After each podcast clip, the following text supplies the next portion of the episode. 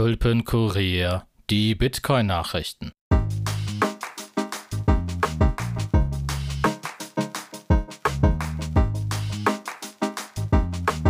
Die Tulpen bilden eine Pflanzengattung in der Familie der Liliengewächse.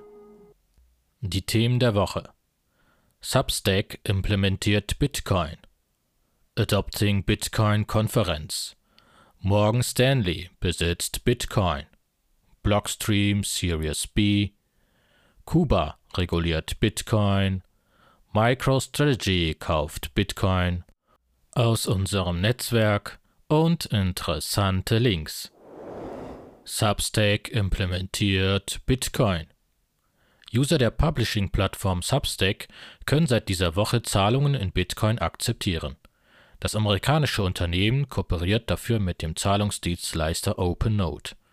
Mit dieser Implementation können Kunden Newsletter-Abonnements mit Bitcoin sowohl on-chain als auch off-chain über Lightning bezahlen.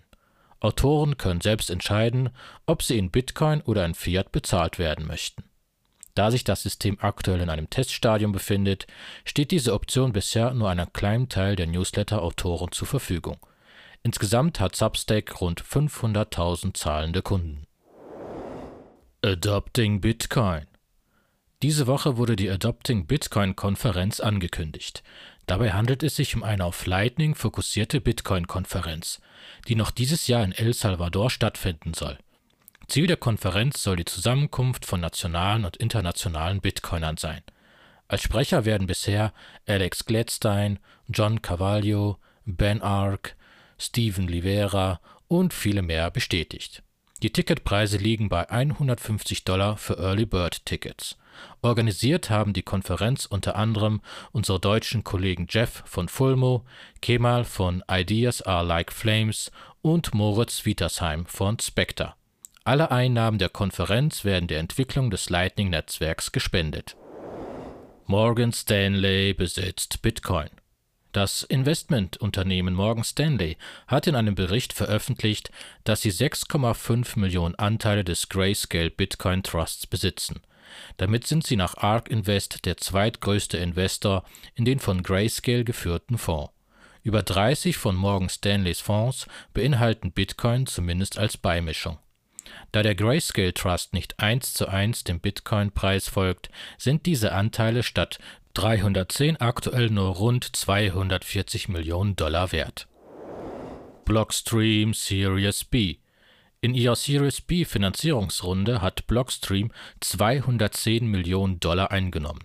Angeführt hat die Runde die Investmentfirma Bailey Gifford in Klammern, die zuvor auch BTC Pay Server gesponsert haben, und Bitfinex Mutterfirma iPhoenix. Ob die Summe in USTD bezahlt wurde, ist derzeit trotz Spekulation noch unklar. Das von CEO Adam Beck und CSO Samson Moe geführte Unternehmen möchte das Geld sowohl in Blockstream Energy Produkte als auch in die Entwicklung des Liquid-Netzwerks investieren. Blockstream hat ebenso einen Teil des Geldes in die Akquisition des ASIC-Miner-Herstellers Spondylis genutzt. Blockstream möchte ab Ende 2022 eigene ASICs herstellen. Dies dürfte auf Dauer die Abhängigkeit von ASIC-Herstellern in China und Taiwan reduzieren. Bisher werden ASICs annähernd ausschließlich in Asien produziert. Kuba reguliert Bitcoin.